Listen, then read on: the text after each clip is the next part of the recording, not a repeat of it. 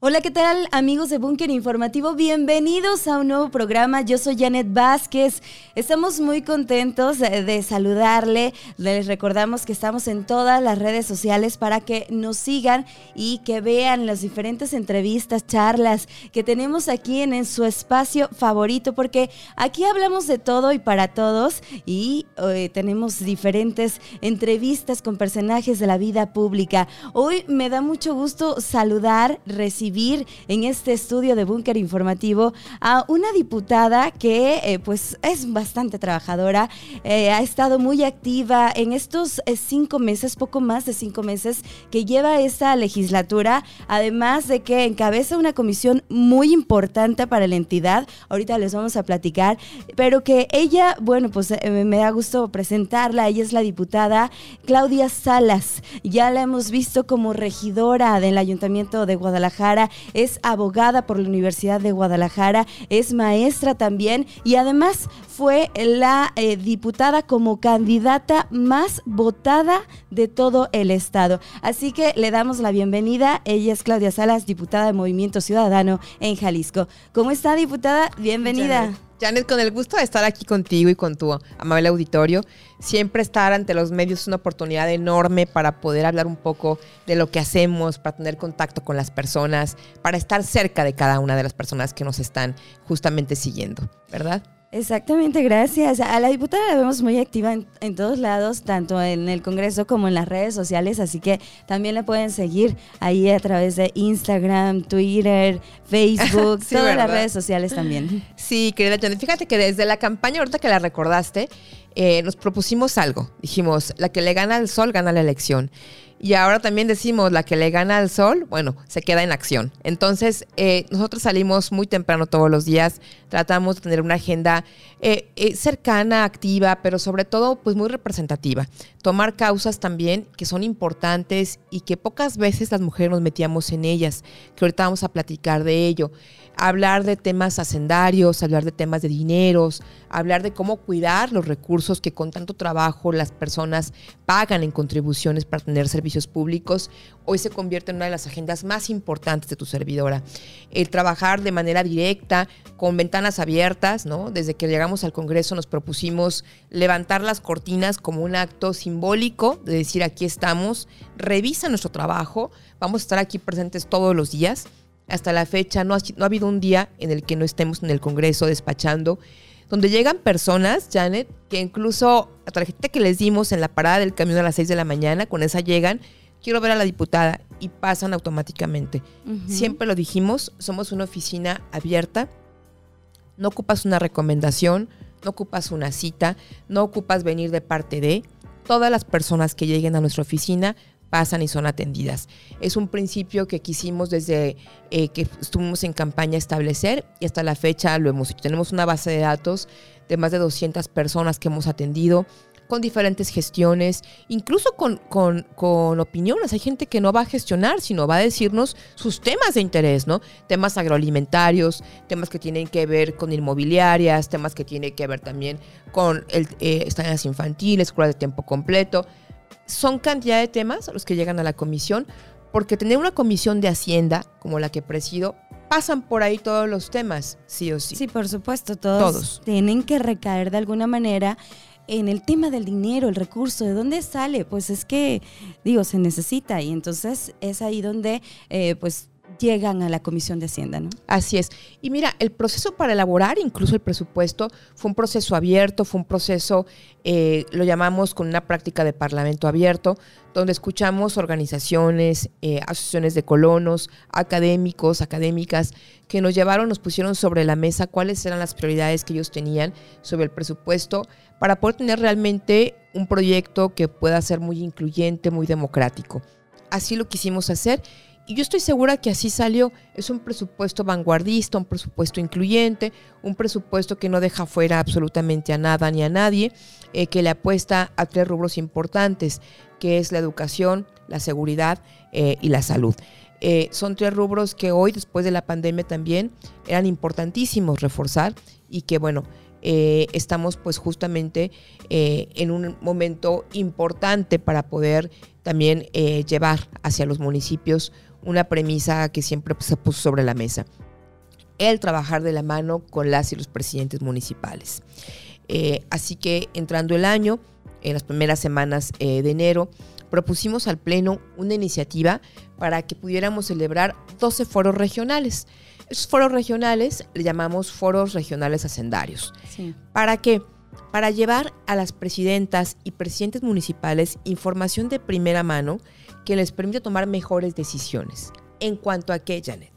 En cuanto a poder tener mejores ingresos a través de una ley de ingresos que tiene que presentarse en el Congreso del Estado el siguiente agosto, a través de convenios de coordinación, a través de la transparencia y la rendición de cuentas.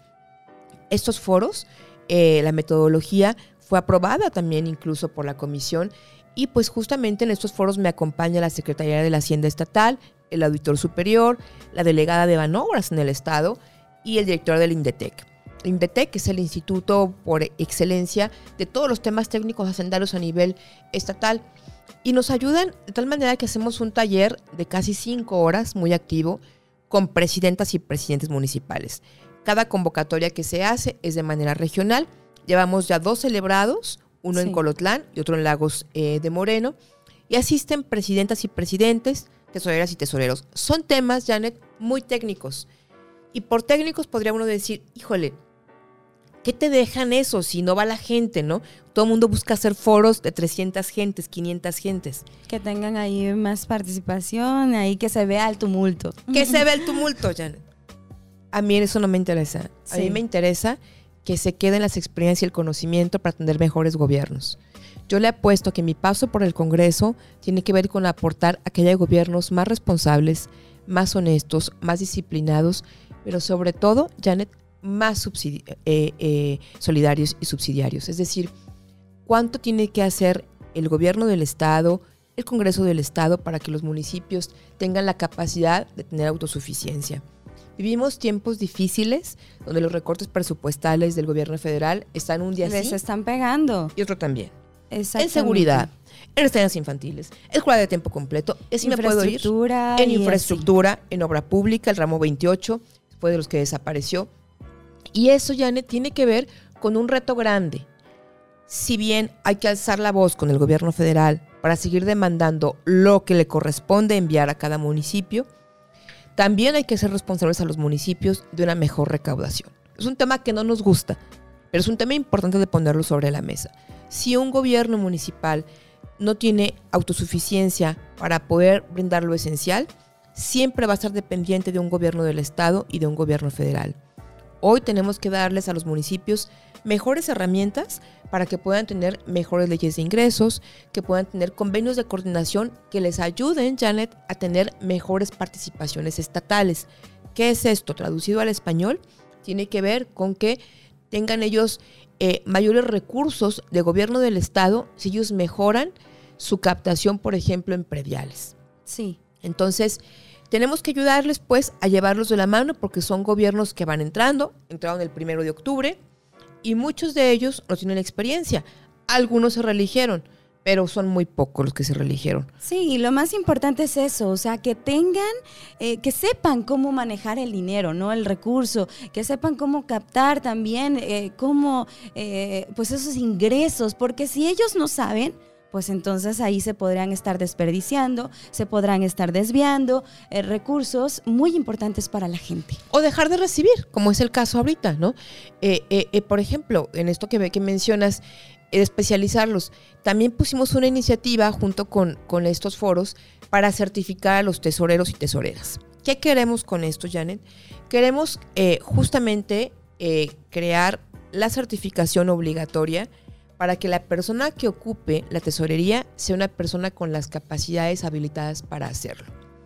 El presidente en turno que llegue puede poner a quien le guste en casi cualquier puesto, pero la tesorería, la hacienda municipal, es algo importantísimo, es el manejo de todos los recursos que con mucho sacrificio la gente aporta en materia de contribuciones, pagos y derechos para poder tener lo que en derecho les corresponde también a las y los ciudadanos. Por eso, creamos una reforma para que la próxima administración que entre, su tesorero o tesorera tenga que estar certificado con estándares de competencia del conocer. El conocer es el órgano por excelencia la Secretaría de Educación Pública que te certifica en competencias y capacidades. Entonces, esta certificación ya se lleva en varios estados de la República, en más de la mitad, y queremos que Jalisco entre también en ese em, eh, eh, cúmulo de estados que buscan profesionalizar la hacienda, ponerle valor al conocimiento hacendario. Eso es lo que teníamos pendiente en la agenda y que también yo quiero dejar como parte del legado de la Comisión de Hacienda. Bien, y van a seguir los foros eh, durante todo pues este año. El llamado es también para pues todos los presidentes municipales, sin importar el color, ¿verdad? Por supuesto, mira, eso es tan importante, Janet. La Comisión de Hacienda se compone eh, con una representación muy importante del partido de Hagamos, el partido de Morena, el partido del PRI, el partido del PAN y Movimiento Ciudadano.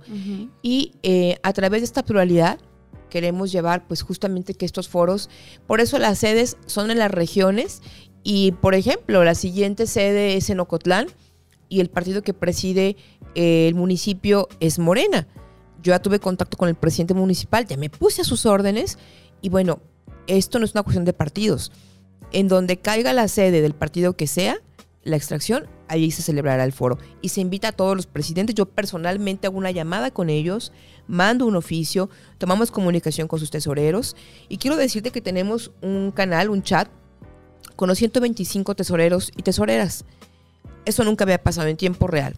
Donde vemos dudas desde si está abierta una ventanilla, desde cuándo venció el término para un convenio de coordinación fiscal, desde eh, los coeficientes que tiene que tener cada municipio, si ya están listos, desde cosas muy técnicas hasta cosas operativas. ¿Y esto para qué, Janet? Para ser útiles. Mi, mi propósito cuando tomé la Comisión de Hacienda fue ser una Comisión de Hacienda activa, cercana y sobre todo útil a los municipios, útil a las dependencias, útil a las personas. Y en útil quiero decir recomponer con nuevas fórmulas que tiene que ver con un trabajo más de calle, más cercano y sí, cuidando lo técnico, por supuesto, pero eh, llevando el mensaje de que lo que nos interesa es que tus dineros que se manejan desde la comisión en la parte que nos toca reglamentariamente hablando, tenemos que hacerlo de la manera más responsable. Diputada, en otros temas que, eh, bueno, pues sean ahí más... Eh, tangibles para la gente. Eh, por ejemplo, estábamos hablando de las escuelas de tiempo completo. ¿Se prevé ahí desde la comisión algún recurso para poder eh, recuperar estas casi mil escuelas que el gobierno federal pues decidió eh, cancelar este programa y que vemos una afectación a la gente, una afectación real a las familias, a los niños, a las madres eh, de, de, familia y que bueno pues también ahí de alguna manera pues está buscando que el gobierno del estado, que desde el estado, desde Jalisco pues se pueda apoyar en esto que se perdió por parte del gobierno federal. Es un tema sumamente sensible, Janet, hablar de escuela a tiempo completo. Este, te voy a decir mi experiencia en eso. A mí me tocó ser parte de la creación de esta política pública en 2008. Yo trabajaba en el gobierno federal. Me tocó ser parte eh, eh, muy proactiva desde hacer las reglas de operación, levantar el diagnóstico y ver los resultados. Los resultados eran fascinantes. Era poder ver cómo un niño o una niña se podía quedar después de sus horarios de, clase a tener un alimento sano y nutritivo, hacer actividades artísticas, deportivas, académicas, que jamás su mamá o su papá podrían pagar. Ni en un club, ni en un polideportivo, ni en ningún otro lado. O que a veces ni tiempo hay, ¿no? No se tiene... Ni tiempo ni recurso. Tiempo tiene ni recurso. A veces tienen pues que estar trabajando. Totalmente. Tú lo sabes. Hoy, eh, no lo digo yo, lo dice INEGI, eh, de cada tres hogares en México, dos tienen participación económica de mujeres, es decir, uno donde la mujer es jefa de familia y otro donde le pone él y le pone ella. Hablar de esto es ligarlo directamente a cómo le hacemos para que entonces el sistema de cuidados pueda realmente desmontarse de las mujeres. Seguimos pensando en las mujeres siempre como las encargadas de papá y mamá cuando son eh, de la tercera edad, en niñas y niños con discapacidad y en toda la comunidad y en toda la familia. ¿Y por qué le digo esto, escuela de tiempo completo? Porque escuela de tiempo completo, pues justamente lograba hacer una política de conciliación, el que las mujeres pudieran ir a trabajar en un horario donde la responsabilidad es más alta, que de 8 a 2 de la tarde, y poder pasar por tu hijo a las 4 o 5 de la tarde. Compatibilizaban jornada con crianza y cuidado de los hijos. Al desaparecer la escuela de tiempo completo, volvemos a decirle a las mujeres, arréglatelas. Y arréglatelas es decir, quién pasa por los hijos, en dónde están, caen en manos de las adicciones, del crimen organizado, del abuso sexual y además de no tener la posibilidad, insisto, de tener un taller artístico, lúdico, cultural, deportivo, que les ayude como vehículo de empoderamiento natural. ¿Qué vamos a hacer, Janet? Por supuesto que es un tema que yo traigo en, la agenda como un tema eh, que me parece importante que podamos visibilizarlo aquí en el Estado. Sin embargo, por supuesto que hablamos que es un impacto fuerte en recursos.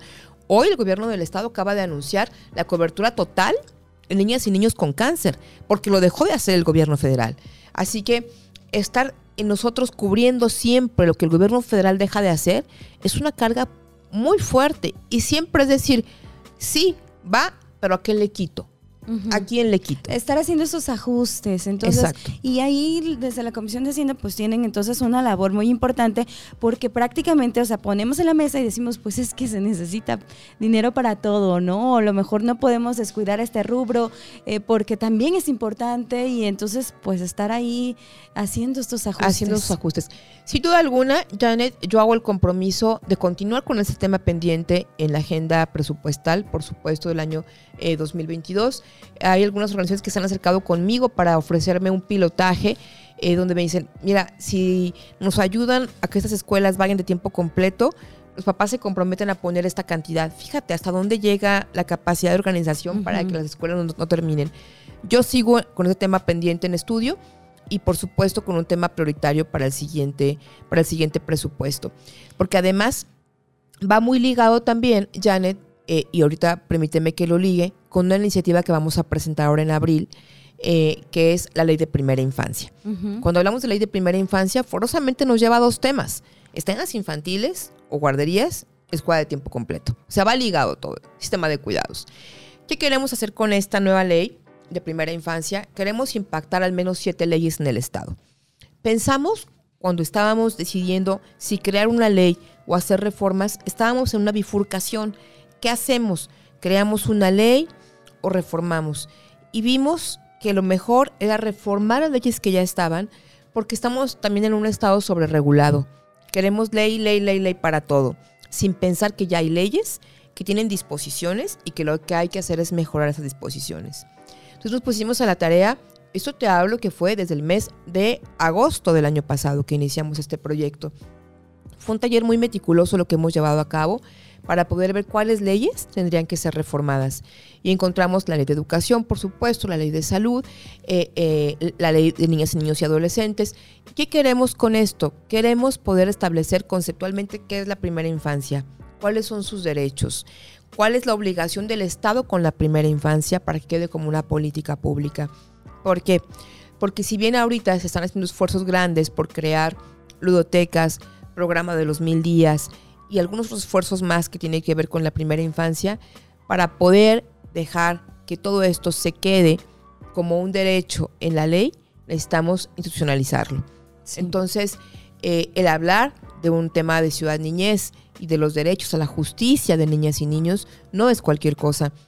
Entonces, estamos eh, terminando, estamos terminando de, de pulir el proyecto para que quede perfectamente bien Estamos haciéndolo en conjunto, quiero decirlo, muy responsable con todas las dependencias involucradas. Todas las involucradas han tenido el proyecto para revisarlo y poder ver que el proyecto sea asequible, viable, operativamente hablando. No queremos una reforma sobre el escritorio.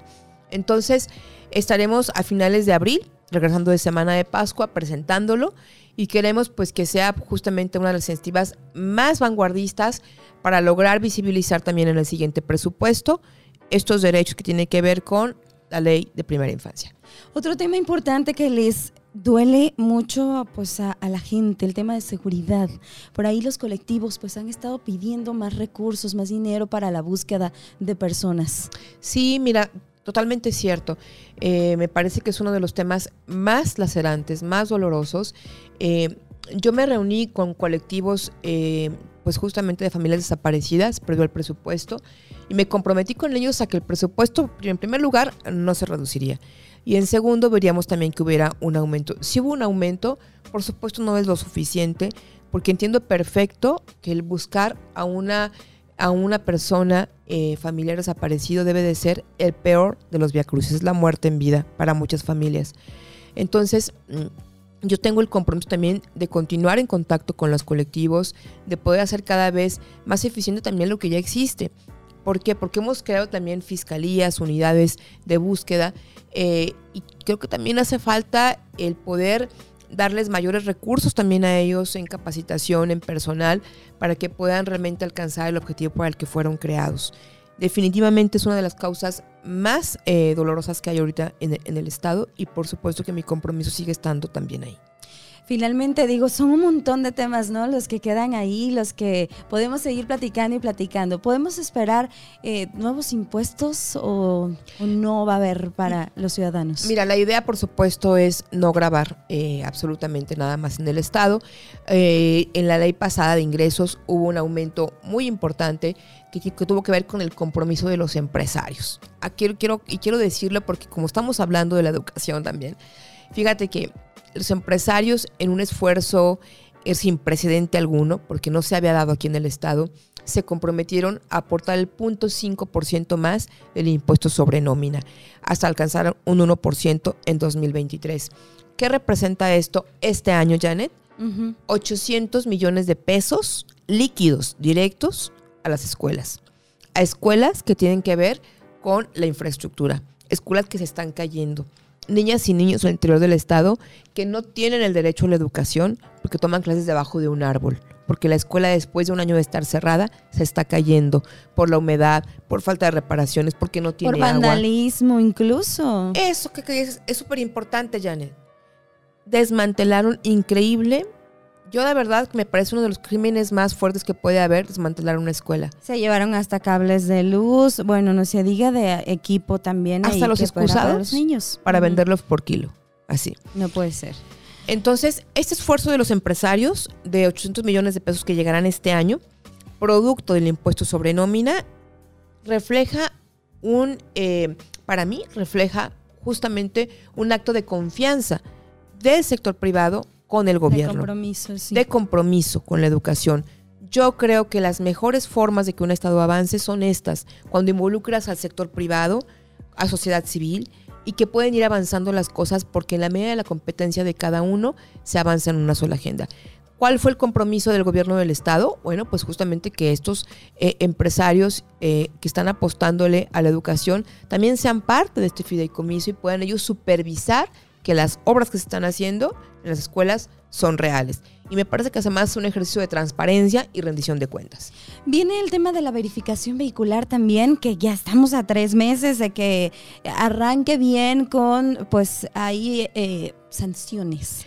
Oye, y hoy amanecimos, no sé si viste los periódicos, pero bueno, yo casi me voy de espaldas. Hoy en siete periódicos sale el tema de las calcomanías falsas, de la verificación. Empezaron con esta socialización y encontraron ahí un montón de, hologramas. De hologramas que ya están puestos apócrifos. Es donde te digo, Janet, que yo creo que tenemos una responsabilidad enorme como sociedad. Eh, es increíble como algo que apenas va a arrancar, ya, ya hay un acto de piratería, ya hay un acto de corrupción. Cuando nos preguntamos por qué los gobiernos son corruptos, Janet, preguntémonos por la sociedad también que tienen. Es increíble cómo nosotras mismas, nosotros mismos de la sociedad, hacemos que las cosas se corrompan.